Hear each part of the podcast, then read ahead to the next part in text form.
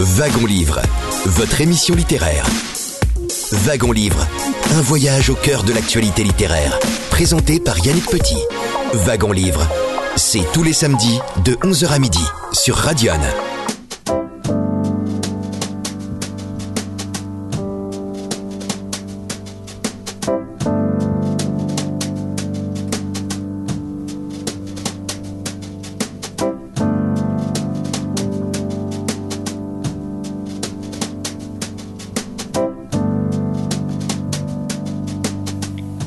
Bienvenue à toutes et à tous et merci d'avoir noté ce nouveau numéro de Wagon Livre sur euh, Radio Il est 11h passé de quelques secondes et nous sommes ensemble jusqu'à midi pour une émission aujourd'hui au cours de laquelle nous allons rendre hommage à la journaliste et romancière québécoise Denise Bombardier, qui nous a quittés le 4 juillet dernier à l'âge de 82 ans. Nous l'avions reçue à deux reprises dans Wagon Livre pour euh, Radion.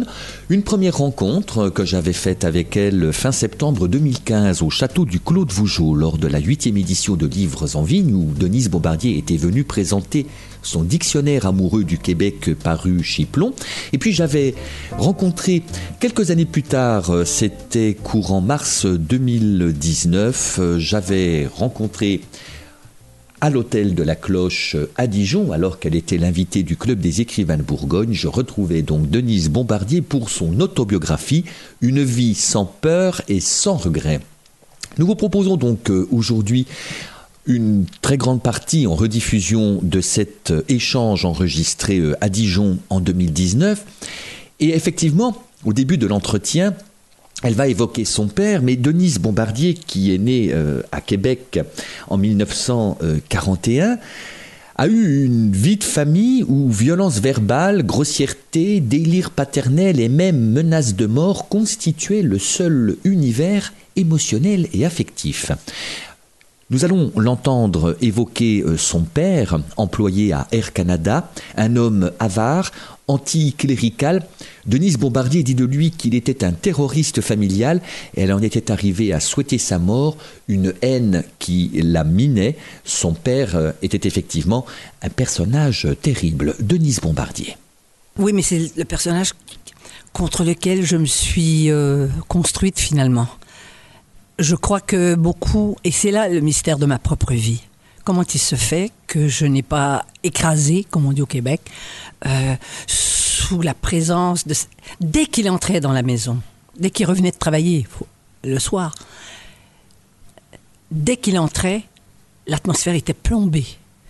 Parce qu'il était fou. Et j'ai jamais cherché à savoir euh, quelle était sa maladie pour vouloir nous tuer. Effectivement, dès qu'il avait bu, il buvait les fins de semaine. il buvait pas, la semaine. Oui. Ben, il buvait les fins de semaine. On, disait qu'il était ivrogne. Et mes, mes, tantes, mes, tantes, dans ma famille, on buvait aussi. Les ah, tantes buvaient beaucoup. Elles étaient des ivrognesses. Oui, oui, oui, C'était des ivrognesses, comme on dit. Mais donc, l'alcool était très, très présent. Mais euh, c'est sûr que il devait habité par une angoisse épouvantable, mais je n'ai jamais... Si je m'étais... Si j'avais dépensé mon énergie à essayer de comprendre pourquoi mon père était comme ça, j'aurais pas pu me construire. Ce qui m'étonne de moi, et, je pense qu'en ce sens-là, euh, ça explique pourquoi moi je n'ai pas beaucoup euh, de... Je n'aime pas beaucoup les gens qui sont complaisants vis-à-vis les tyrannies de, leur enfance. Parce qu'ils vont pas s'en sortir. Pour s'en sortir, il faut pas se dire, ben oui, mais j'ai eu une enfance malheureuse. Il y a beaucoup de gens, il y a même des enfants. Moi, j'avais une petite amie qui a fait sept ans de psychanalyse après, parce que on est resté, on est resté amis, parce que ses parents l'aimaient trop, figurez-vous, elle. Donc, moi, mon père, il, me, il disait, puis en plus, mon père, il sacrait, il utilisait les jurons québécois. Et c'était très violent. Il disait, mais je vais toujours passer au couteau. On l'entendait. On l'entendait. Il était au sous-sol et il aiguisait avec une meule, il aiguisait les couteaux. Je sais maintenant, parce que moi aussi j'ai été analysée quand j'avais 20 ans, je sais très bien qu'on aurait pu se retrouver dans le journal le, dimanche matin, une famille a été passée au couteau par le père. Bon, il ne l'a jamais fait, il ne nous a jamais battus. Il, n'a jamais abusé de vous sexuellement. Mais non, les gens, les gens pensaient, ils disaient, ah oui, tu as eu un père terrible, c'est ça. Non, c'est pas, pas ça. Et j'ai jamais compris pourquoi. Et au fond, j'ai pas cherché à comprendre pourquoi. Donc, quand je me promenais dans la rue, puis qu'on me disait à l'école que le divorce c'était juste pour les protestants, puis qu'on allait en enfer si les gens se divorçaient et tout, Moi, je marchais dans la rue, j'avais 7, 8, 9 ans, 10 ans, et je cherchais un monsieur pour ma mère. Parce que j'étais sûre d'une chose, et c'est ça qui m'a sauvée. Parce que moi, les hommes de ma vie m'ont sauvée, les hommes que j'ai aimés et qui m'ont aimé ont fait ce que je suis aussi. Je me disais, je regardais, et j'étais sûre que tous les hommes étaient mieux que ma mère. Comment une petite fille de, de 8 ans peut penser ça dans un monde catholique où elle est... Donc je voulais qu'elle, je voulais qu'elle le quitte. Et ça, j'en ai beaucoup voulu à ma mère. Je crois que euh, jusqu'à la fin, je lui en ai voulu pour ça, de nous avoir fait subir ces scènes de folie toute notre vie. Moi, jusqu'à ce que je sorte de la maison, j'avais 19 ans, quoi.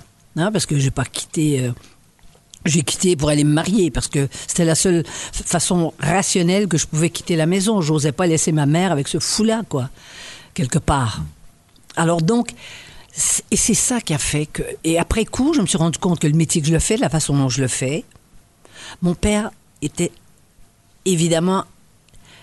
C'était un démolisseur du Québec. Il parlait du Québec, C-U-L. Lui, il voulait qu'on aille à l'école, anglaise. Pourquoi? Parce qu'il y avait, à ce moment-là, il y avait seulement que deux systèmes scolaires, anglais et français. Donc, français, c'était catholique, puis les anglais, c'était des protestants.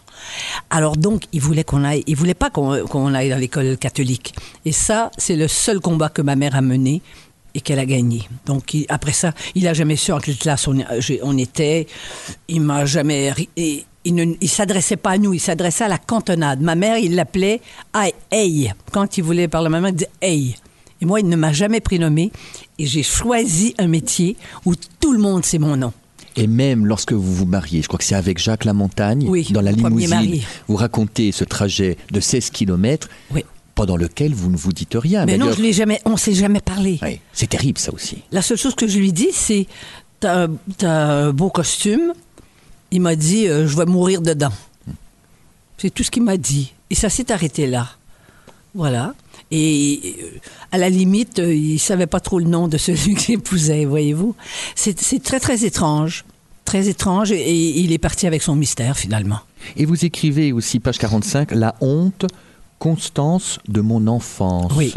Oui, parce que j'adorais mes tantes, qui étaient les sœurs de ma mère. Quand je vous parle de mes tantes, c'est toujours du côté maternel. Et, mais ces femmes-là buvaient aussi.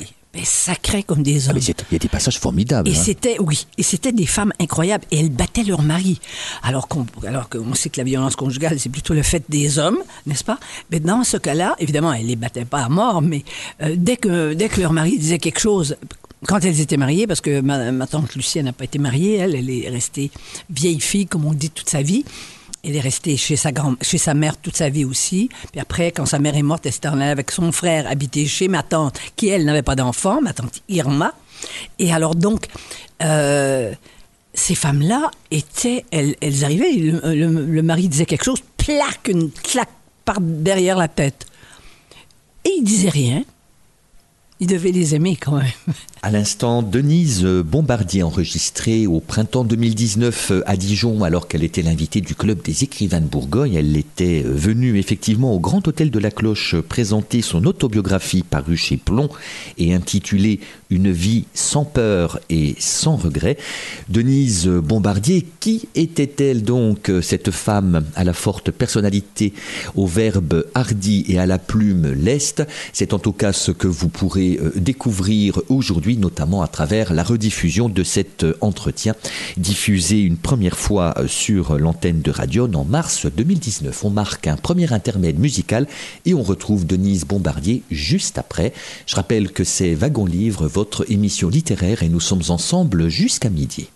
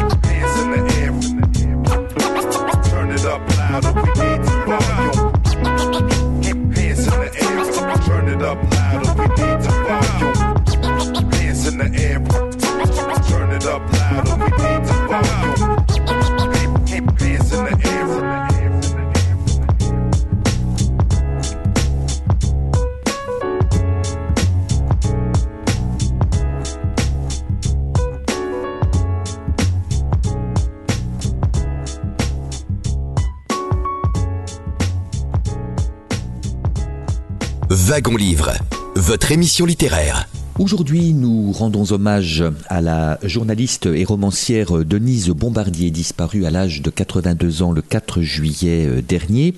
Vous avez entendu Denise Bombardier euh, évoquer euh, son père.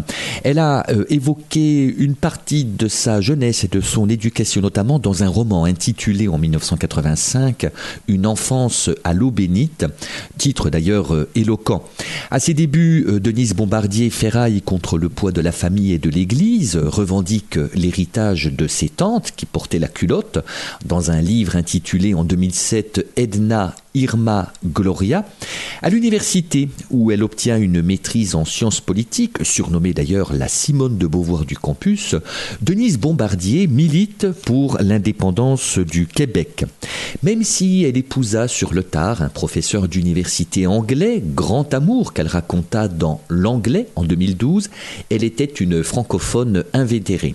En 2014, elle publia aux éditions Plomb un dictionnaire amoureux du Québec où elle dit à quel point le fameux discours de De Gaulle en 1967 l'avait bouleversée. On l'écoute et on retrouve Denise Bombardier évoquant cette fois-ci sa mère et euh, l'héritage le plus précieux que sa mère lui a transmis. Denise Bombardier ce que j'ai hérité de ma mère, c'est l'héritage le plus précieux qu'elle m'a m'a transmis, qu'elle m'a transmis. C'est qu'elle voulait que je m'instruise. C'est important la culture. Et ma mère disait oui parce que vous savez il n'y avait pas de livre dans la maison. Moi j'ai pas été élevé, il n'y avait pas de livre. Mon père avait rapporté de, sa période. Euh, dans, un, euh, il a été officier sur les, dans la marine marchande. Avant de rencontrer ma mère, il était, il avait beaucoup plus, il était, il y avait 20 ans de plus que ma mère. Et alors donc, il avait rapporté deux dictionnaires Larousse. C'est tout ce qu'il y avait dans la maison. Mais dès que j'ai su lire, dès que j'ai pu lire, ce que je faisais, je prenais un des, c'était des gros dictionnaires, vous savez, et je lisais les mots et j'essayais de les apprendre par moi-même. Et ma mère m'encourageait à ça. Donc ma mère me disait, la vraie richesse, on n'a pas d'argent, mais la vraie richesse, c'est de savoir des choses. Et elle allait plus loin, elle me disait, je le raconte, elle disait, les gens qui savent sont supérieurs aux autres. Elle voulait pas dire par là qu'il fallait qu'ils snobent les autres. C'est pas ça qu'elle voulait dire. Elle voulait dire qu'ils ont quelque chose de précieux plus précieux que l'argent, qui était une obsession pour mon père. Et, par extension pour ma mère aussi, parce que euh, c'était constamment fais attention, le beurre ça coûte 25 euh, euh, cents la livre, mange pas de beurre, fais attention, pas trop, bon.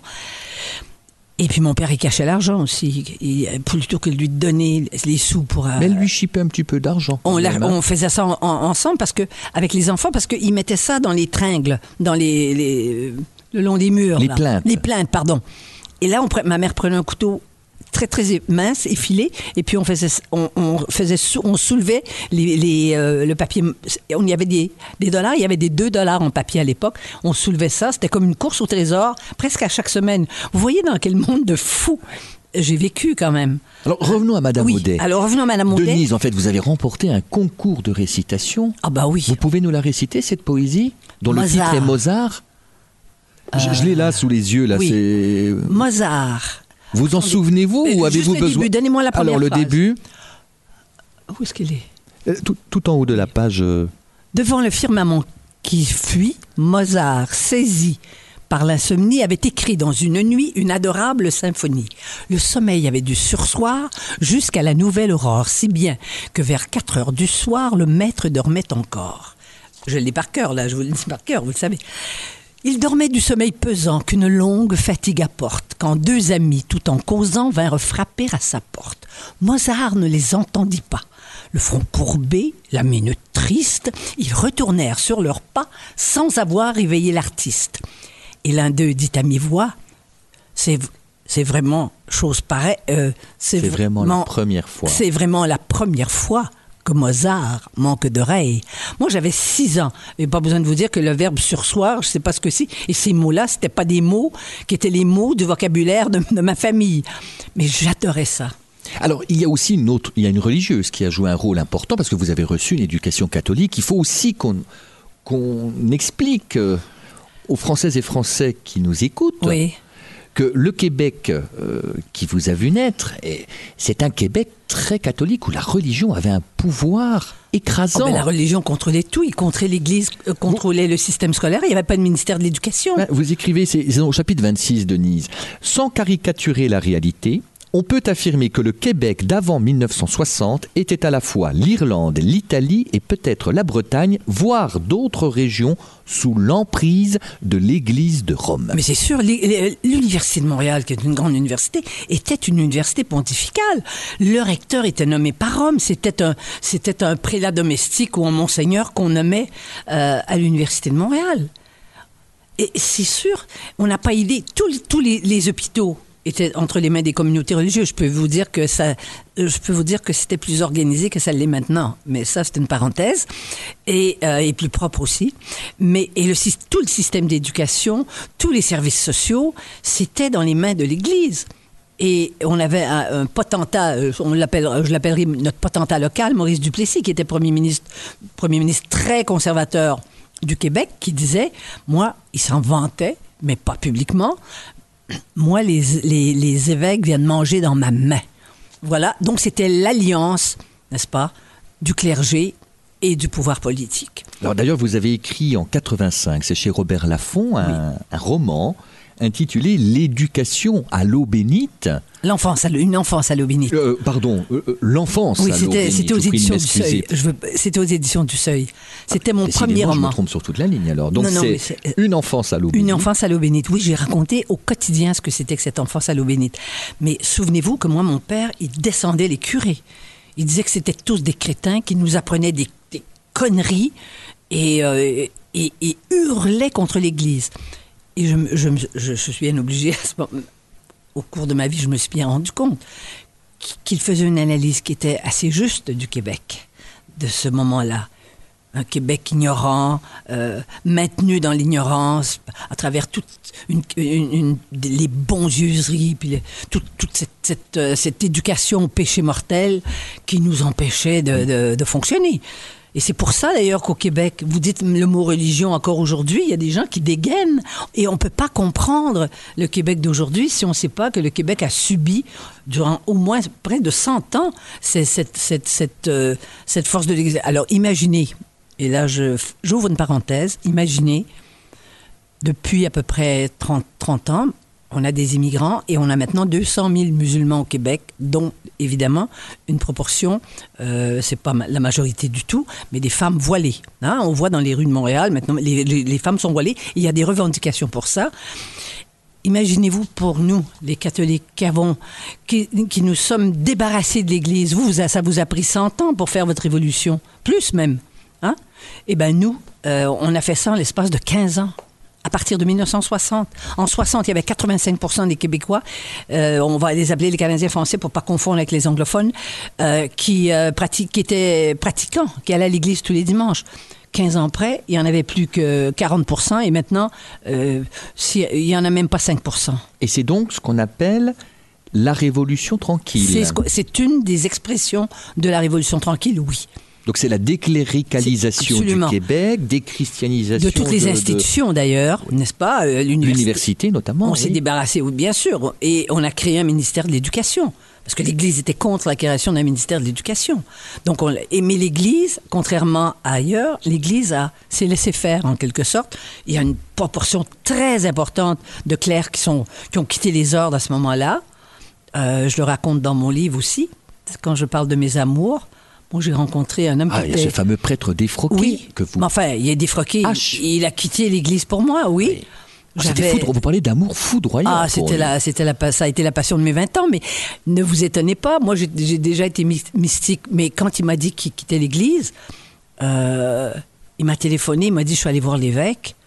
Et il m'a dit, mais je ne veux pas, je veux absolument pas que tu, que tu te sentes obligé de quoi que ce soit. Parce que jusque-là, nos, amours étaient, des amours platoniques quand même. Et lui a quitté. Après, c'est bon. Alors donc ça, ça a été euh, la passion de mes 20 ans, mais c'est pas par hasard que... Parce que c'est sûr qu'il y avait... qu'à ce moment-là, la plupart des hommes qui sont sortis, qui ont quitté la prêtrise ou des religieuses, ils se sont mariés. Euh, euh, les religieuses comme les, comme, les- prêtres. Mais, et puis, ils sont, devenus les, ils sont devenus les fonctionnaires du ministère de l'Éducation parce qu'ils étaient formés. Parce que les, les plus instruits dans la société québécoise, c'était quoi? Les, do- docteurs. On avait trois choses. Les docteurs pour le corps, les prêtres pour l'âme, et puis les avocats pour, pour, le, pour, les, pour quand on était méchant. Voilà. D'ailleurs, vous parlez de- de- d'éducation, de, de, culture. Euh, il y a un, un homme politique québécois qui vous a proposé un poste de ministre Oui, de la culture. C'est le premier ministre euh, Jacques Parizeau. Il m'a, il m'a proposé le ministère de la Culture parce qu'il voulait ça. Il voulait faire un changement dans son gouvernement. J'ai dit non. Il m'a proposé la, la direction de Télé-Québec. J'ai dit non. Je suis pas faite pour ça. Moi, je. La mon- politique, si, vous, vous avez commenté la politique, vous avez fait bien sûr beaucoup de- de- d'émissions politiques, culturelles aussi. Oui. Mais la politique, faire de la politique, Je ça- l'ai été au début, à 20 ans, Vous comme été militante, J'ai été militante pour l'indépendance du Québec, oui. Et après, je suis devenue journaliste. Et vous savez, c'est la conception anglo-saxonne du journalisme. On a de la distance. On peut pas être militant et être journaliste. Voilà. On peut être éditorialiste. De- Moi, maintenant, je suis chroniqueur politique. C'est sûr que je donne mon opinion, mais c'est au bout d'une vie et d'une expérience. Maintenant, les chroniqueurs politiques puis les éditorialistes, ils ont 22 ans, puis ont 25 ans, et puis à 40 ans, ils dirigent des vieux pays comme la France. Vous voyez, ça, ça a changé quand même. Avant, on pensait que ça prenait beaucoup d'expérience de vie, une épaisseur de vie, quoi, pour, pour comprendre les choses. Mais euh, j'ai senti très rapidement que c'était pas pour moi. J'avais besoin de cette distance. Mais cette distance que j'ai, quand vous m'avez présenté, vous avez dit, bon, j'étais. C'est sûr que les hommes politiques, euh, ils n'avaient pas peur de moi. J'ai dit controversée, intimidante et Ouais, bagarreuse. je suis pas intimidante. Je- je- en fait, je suis inti- j'ai- je me suis, je me suis rendu compte, j'aimais pas l'idée que j'intimide les gens. Mais c'est parce que les gens, je vais vous dire, au Québec, quelqu'un qui contrôle la parole, surtout si c'est une femme, c'est vrai que ça intimide. Ils ont l'impression qu'on n'est pas à leur, à leur, à leur hauteur, voilà. Et, mais ça, ça me prend pas de temps pour les, pour, euh, pour les dégeler, moi, quand je leur parle. Ils voient bien, parce que moi, je... Enfin, les, les hommes vous craignent, ils se méfient quand même de la bombarde. oui, Parce que par exemple, c'est avec Monsieur Trudeau, donc qui est le, le père de, de- de l'actuel. Non, euh, le vrai, le vrai, c'était Pierre-Éliott Trudeau, le grand, le grand politique, c'était lui. Son Voilà. fils, c'est une fils- pâle copie. Bon. Ouais. Mais Trudeau, à un moment, vous êtes. Alors, je ne sais plus en quelle année, là, Denis, il faut que vous m'aidiez. euh, mais je me souviens de cette scène. Il est en studio avec vous Oui. et il vous taquine avant l'émission parce que vous êtes physiquement proche et il Oui. vous dit Je pourrais vous faire du genou. À 5 secondes de, parce qu'il y avait le régisseur qui nous donnait le décompte, il, me, il dit, cher Denis, je pourrais vous faire du genou. Et moi, Mais c'était je- taquin Et moi, je dis, essayez toujours, Monsieur le Premier ministre. Mesdames, Messieurs, bonsoir. Ce soir, mon invité, le Premier ministre. Imaginez de nos jours les jeunes femmes qui, de nos jours, et euh, au Québec, ce serait immédiatement, qui sortiraient de l'antenne et qui dénonceraient ce harcèlement sexuel. Mais moi, je savais bien que c'était pas ça. Il voulait me C'est sûr qu'il voulait me déstabiliser, ça c'est clair.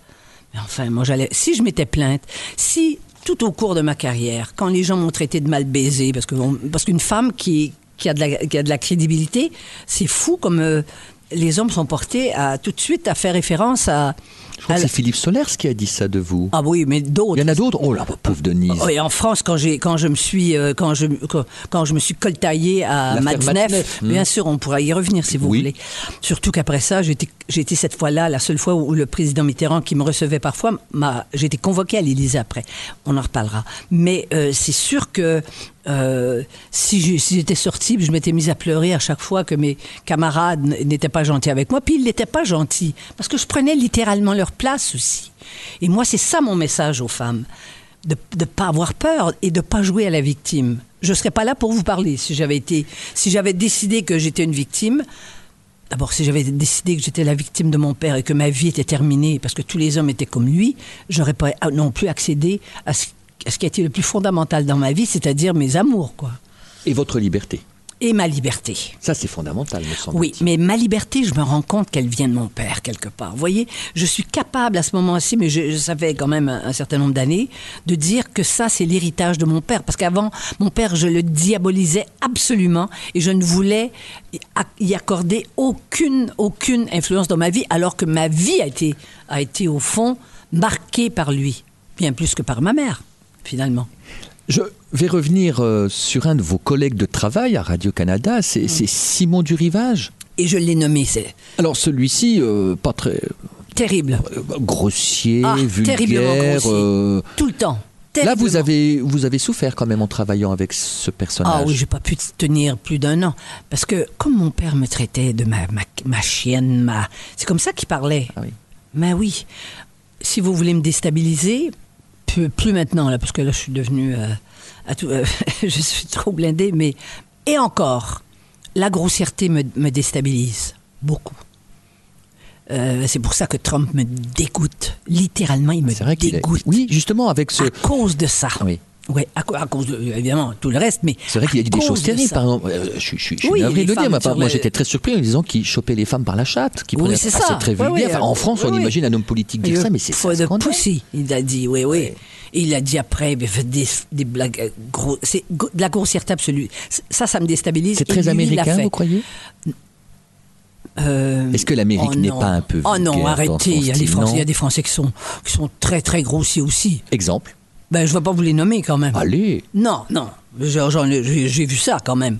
Ils font pas ça de tout à fait de la même façon, disons. Parce que, enfin, effectivement- ils sont plus, ils sont machos. Ils sont machos. Ils sont vraiment machos. Moi, j'avais oublié. Encore cette semaine, j'ai vu, j'en ai rencontré un, et euh, je me suis dit, mais il est bien macho. C'est parce qu'au Québec, a- les hommes, ils sont plus comme ça du tout. Même quand ils le sont, ils le cachent au moins.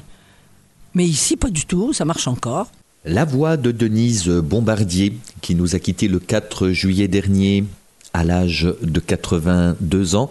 Denise Bombardier enregistrée au printemps 2019 dans cette émission Wagon Livre diffusée une première fois en mars 2019 et qui était venue à Dijon présenter dans le cadre du Club des écrivains de Bourgogne son autobiographie intitulée Une vie sans peur et sans regret.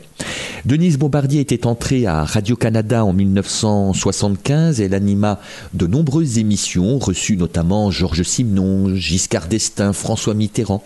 Sa liberté de parole lui valut d'être remerciée en 2004 pour avoir euh, critiqué le mariage homosexuel. Elle continua de s'exprimer sans entrave dans le journal de Montréal. La plupart de ses comédies sont des comédies de mœurs contemporaines. Dans Ouf, paru en 2002, par exemple, elle critiquait le jeunisme et prenait la défense des femmes de 50 ans, affirmant qu'elles étaient, je cite, drôles, positives et beaucoup plus intéressantes qu'à 30 ans. En tout cas, une femme à contre-courant dont la voix forte manquera. C'est l'hommage de Wagon Livre aujourd'hui sur l'antenne de Radion. On marque un nouvel intermède musical et puis nous entendrons Denise Bombardier expliquer euh, alors ce qui se passa dans cette émission d'apostrophe du 2 mars 1990 où elle était invitée en même temps que Gabriel Matzneff interviewée par euh, Bernard Pivot sur le nouveau volume de son journal intime dans lequel il ne faisait pas mystère de son goût pour les jeunes filles de moins de 16 ans. On y revient juste après la pause musicale que nous vous proposons. Wagon Livre sur l'antenne de radio. Nous sommes ensemble jusqu'à midi.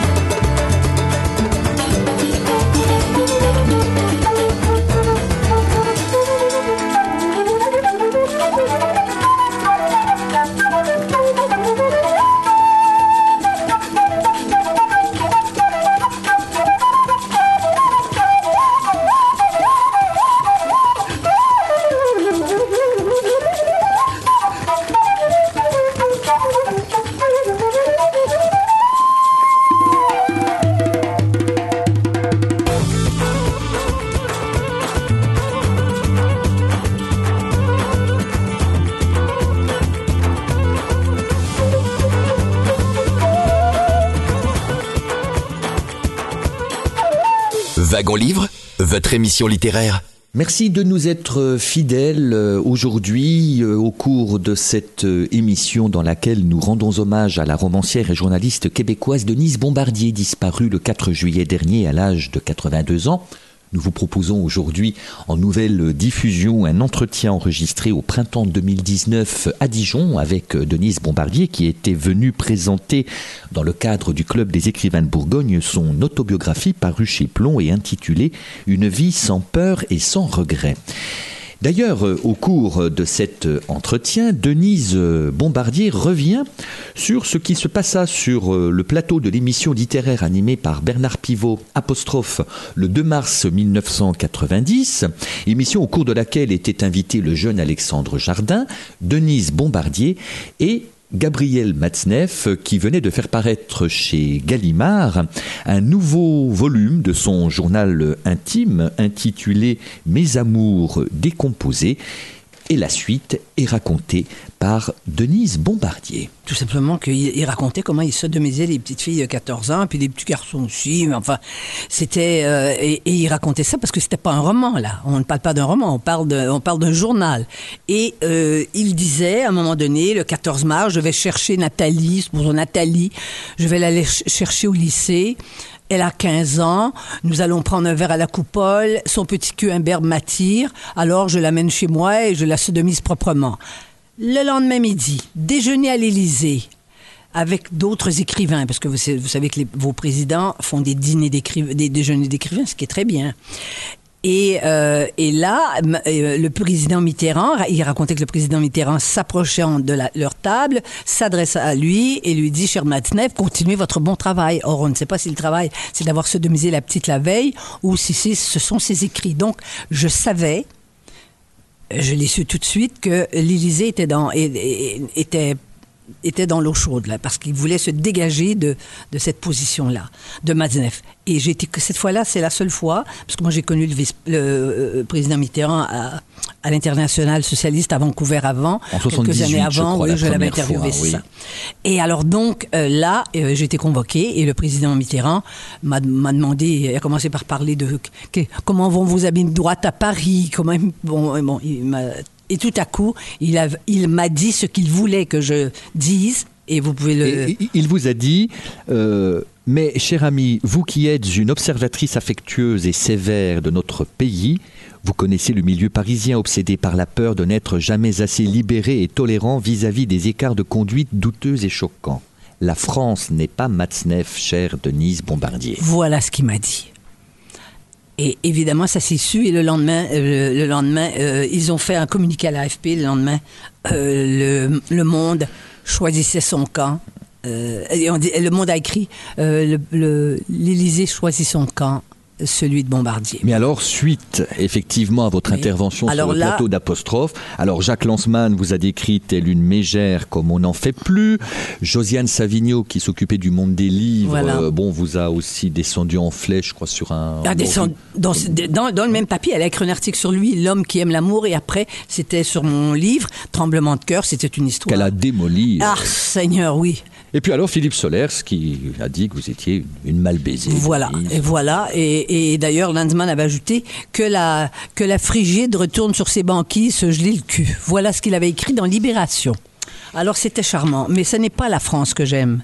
Mais la France que j'aime, je l'aime depuis que je suis toute petite. Alors la France, il, faut, à la France. J'ai passé la moitié de ma vie en France. Oui, Denise, il faut absolument qu'on en parle et on va manquer de temps. Ah. Euh, vous découvrez la France votre premier voyage en France, dans ce vieux pays, c'est en 1968, au, moment des événements. Absolument. Vous arrivez en France à ce moment-là. Je ne peux pas atterrir en France parce qu'il y a grève. Alors on atterrit à Bruxelles. Donc on prend une voiture et je traverse la frontière. Et en traversant la frontière, j'ai dit, j'étais avec à ce moment-là H, celui que le prêtre défroqué. Oui, oui. Je lui ai dit, tu arrêtes tout de suite. Je suis descendu de la voiture. Ah oui, parce que là, vous avez fait, vous avez fait quelque chose qui vous surprend, mais c'est touchant. J'ai baisé le sol français. comme le pape. Euh, comme le pape après. Parfois, oui, il faisait ça. Parce que pour moi, c'était. Mais là, je vais me mettre à pleurer. Alors, Oui, donc, on va, parce que on va, on va vous, continuer. vous parce dites, que- vous écrivez Ma France, pays immuable et mythique. Oui. Et, et donc, c'est page 205, vous écrivez Je me suis agenouillé, j'ai baisé le sol, vous avez baisé le sol Oui. de France. Je suis de culture, je suis de culture religieuse et c'est de culture de. J'ai le sens du sacré, j'ai le sens de. Et voilà. Et puis ça n'a. Et puis j'ai vu la France depuis ce temps-là. Je suis revenue, j'ai fait mes mon doctorat ici. Après, je suis venue vivre à Paris. Je venais 4-5 fois par an. Et j'ai vu Oui, la vous avez vécu trois ans. Enfin, de- déjà, 71-74, Oui. vous vous installez avec Claude Sylvestre. C'est votre. Ça a été votre premier. C'est votre, c'est votre premier mari? Non, c'est Non, le, c'est le- deuxième. Et puis, vous avez préparé donc une thèse de doctorat sur l'ORTF sous la direction de, de Jean Cazeneuve.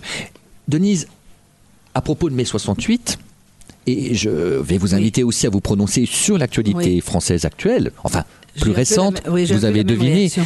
Vous écrivez, à propos de mai 68 à Paris, j'avais été apeuré par les barricades et les casseurs qui, au propre comme au figuré, déboulonnaient à ma consternation les trésors, richesses et symboles de la culture que le reste de la planète enviait à la France.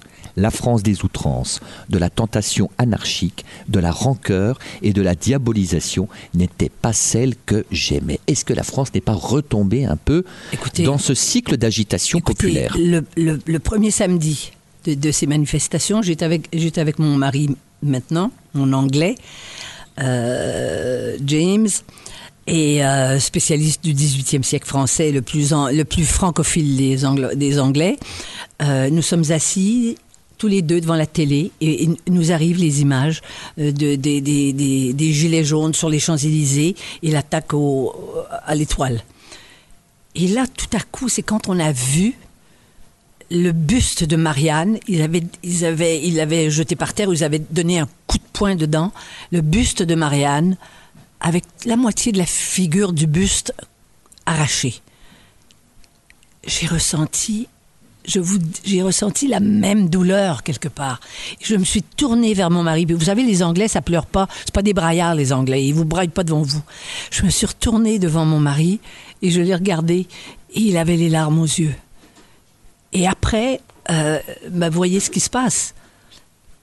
Je veux dire, la démocratie, ce n'est pas le pouvoir dans la rue. La démocratie, c'est aussi de pouvoir descendre dans la rue pour exprimer des revendications. Ça, c'est fondamental. Mais euh, ce qui se passe, on ne sait pas où ça va mener. Et surtout, vous savez, quand les gens ne sont pas, ils n'ont pas d'interlocuteurs, ils n'ont pas, de, ils pas de gens qui sont désignés pour parler. C'est chacun dit ce qu'il veut. Et là, avec ce qui se passe, on ne sait plus où ça s'en va. Et la France n'est pas est un pays encore où les gens ont tellement de liberté et puis de, de droits et aussi un système d'éducation, je veux dire un système de santé, une ouverture aux autres. C'est terrible. Mais il y a à l'intérieur de la France plus que quand j'y étais d'ailleurs, des gens qui vivent en France et qui détestent la France. La haine de la France, elle est vécue de l'intérieur. Et ça, c'est terrible. Mais quand vous dites des gens qui vivent en France et qui détestent la France, vous parlez de certains Français de souche ou de Français qui ont été mal assimilés à la communauté Des Français qui ne veulent pas, euh, euh, oui, qui sont mal assimilés. C'est ça qu'il faut comprendre. Parce Et que cette phrase m'avait m'avait Oui, surpris. Je m'étais oui. dit, il faut absolument que j'en oui, parle avec Denise. C'est ça. Mais ceux qui veulent, ceux qui, ceux qui rêvent d'apocalypse, de toutes les façons, qu'ils soient de souche ou non, ceux qui rêvent d'apocalypse pour la France sont des gens qui, euh, qui ont la haine de la France, enfin la haine d'eux-mêmes alors, mais aussi la haine de la France. Et moi, je peux pas. C'est sûr que quand je vois ça, je me dis, mon Dieu, c'est pas vrai qu'on peut continuer durant des semaines et des mois avec des toutes les fins de semaine avec des gens.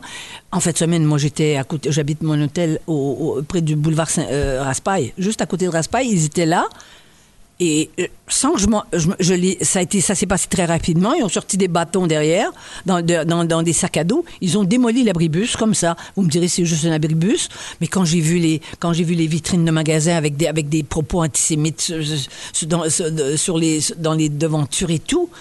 Mais c'est terrible, c'est toute la, c'est toute ce qu'il y a de plus noir, de plus, de tout ce qu'il y a de plus horrible dans la nature humaine qui s'exprime aussi à travers ça. Mais ça ne veut pas dire qu'il n'y a pas des gens qui sont. Puis la petite classe moyenne n'en arrache pas, mais elle en arrache partout. Il fallait y penser quand on voulait faire la mondialisation.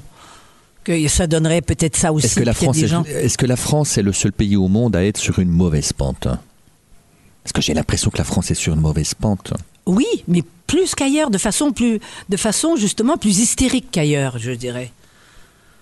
Parce que c'est sûr que c'est sûr que euh, on comprend pas trop bien ce qui se passe. Et on sait bien que la Terre est qu'est-ce qui contrôle qui contrôle maintenant? Dans combien de temps euh, la Chine et l'Inde et la, et, la Russie vont, vont acheter tout ce que tout ce que tout ce qu'on possède?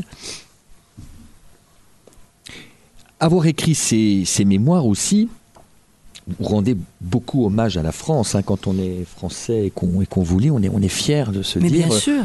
Comme je dis, moi, j'aime pas seulement la France. J'aime les Français parce que les Français, c'est eux qui ont fait la France tout de même. Ce pays qui est si formidable, ça a été construit par des Français quand même. Hein?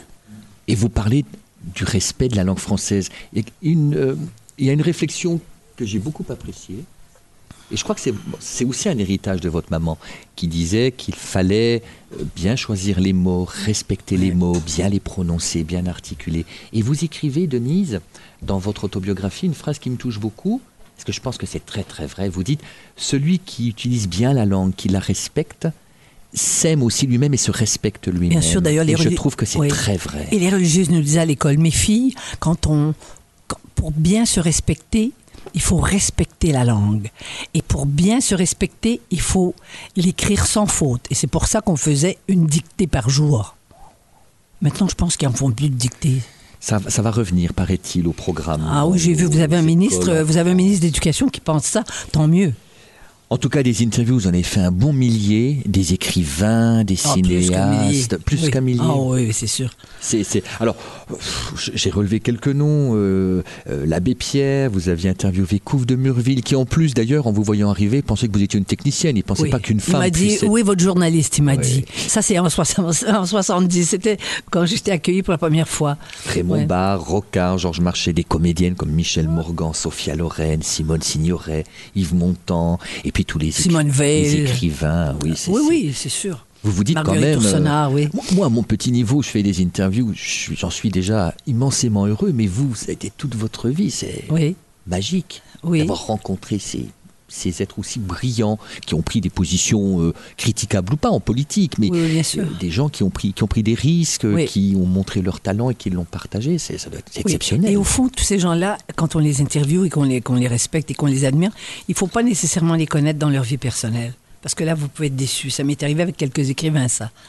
Euh, qui étaient des salauds dans la vie. Mais ça, il ne faut pas le savoir quand on a adoré leurs œuvres. Mais maintenant, avec tout, avec maintenant avec euh, euh, avec les réseaux sociaux, tout, comme tout se sait, il n'y a plus personne qui n'est pas susceptible. Comme la pureté n'existe pas beaucoup, il n'y a plus personne qui n'est pas susceptible d'être déboulonné à un moment donné ou à un autre. Surtout ceux qui défendent des positions un peu particulières ou qui, ou qui sont moralisateurs dans leur façon ou euh, qui sont simplement paternalistes dans leur façon de parler des autres. En tout cas, Denise, vous écrivez, c'est page 231, un bon intervieweur est celui qui pose la bonne question de départ à un invité, laquelle lui accorde de la crédibilité, donnant à l'invité la possibilité de confier ce qu'il tait à tant d'autres, L'entretien télévisé est un art avant d'être un combat ou un affrontement. Une vision très, très martiale, là, non? Ah, mais c'est ce que je crois. Oui, c'est ce que je crois. Mais maintenant, ce sont des, en général, sauf là, et en plus, vous, vous avez lu le livre et tout, vous avez fait tous vos devoirs, et puis c'est une conversation qu'on a entre nous. Mais on, pourrait la prolonger des heures et des heures, je ah. pense. Hein. Mais c'est sûr que maintenant, les, les, entrevues, c'est quelques minutes, n'est-ce pas? Et puis, il faut absolument puncher, comme ils disent, et puis euh, trouver la phrase qui choque et tout. Enfin, c'est... Il n'y a plus de contenu, quoi. Une vie sans peur et sans regret Denis, je, suis navré, je vais peut-être vous, peut-être un peu vous blesser, mais je dirais le, jour où, où j'apprendrai votre disparition, mais je peux mourir avant vous, bien sûr. Et dans la presse, on mettra disparition de Denise Bombardier, une vie sans peur et sans regret, et là il y aura votre nécrologie, ça vous conviendrait comme titre? Qu'on le reprenne, le titre des mémoires? Oui, mais attendez, moi je ne C'est pas définitif, il y aura peut-être un deuxième tome. ah non, quand même pas. Ah non, ça, a été très éprouvant. Parce que quand vous écrivez comme je l'ai fait, pour vrai, les émotions qui sont là, elles sont ressenties. Quand j'ai eu. Moi, je me suis fait agresser sexuellement par un réalisateur. Oui, J'avais vous 12 parlez ans. à 12 ans à Tu- Radio-Canada, Quand tu l'écris, tu ressens, tu te souviens exactement de ce qui s'est passé. Tout, tout ce que, de la façon dont mon père se comportait, la façon dont j'étais, même dans, dans mon, dans, euh, au cours de ma carrière et tous les gens qui m'ont blessé. J'ai tout ressenti ça. J'ai ressenti aussi les grandes joies que j'ai racontées aussi. Donc, mais ça a été quand même une expérience éprouvante. Je suis particulièrement heureux en ce samedi 8 juillet d'avoir euh, modestement rendu hommage à la journaliste et romancière québécoise Denise Bombardier qui nous a quittés le 4 juillet dernier à l'âge de 82 ans. Je vous rappelle que nous avions eu l'occasion de la rencontrer euh, à deux reprises, d'abord en 2015 pour son dictionnaire amoureux du Québec et puis en 2019, au printemps 2019 à Dijon, où Denise Bombardier était venue présenter au Club des écrivains de Bourgogne son autobiographie parue chez Plomb, autobiographie toujours disponible et qui a pour titre Une vie sans peur et sans regret. Si vous souhaitez euh, réécouter cette émission, sachez qu'elle est disponible sur le site d'archives de votre émission littéraire Wagon Livre via Internet bien sûr, www.yannickpetit.fr. Il ne me reste plus qu'à vous souhaiter un excellent congé de fin de semaine et je vous donne rendez-vous samedi prochain 15 juillet pour un Radio Archive, émission au cours de laquelle vous réentendrez des extraits d'entretiens, d'interviews déjà proposés dans Wagon Livre, la seule heure littéraire hebdomadaire sur les ondes en Bourgogne. Un très grand merci à toutes et à tous. Merci de votre écoute, de votre fidélité. Au revoir et à samedi prochain.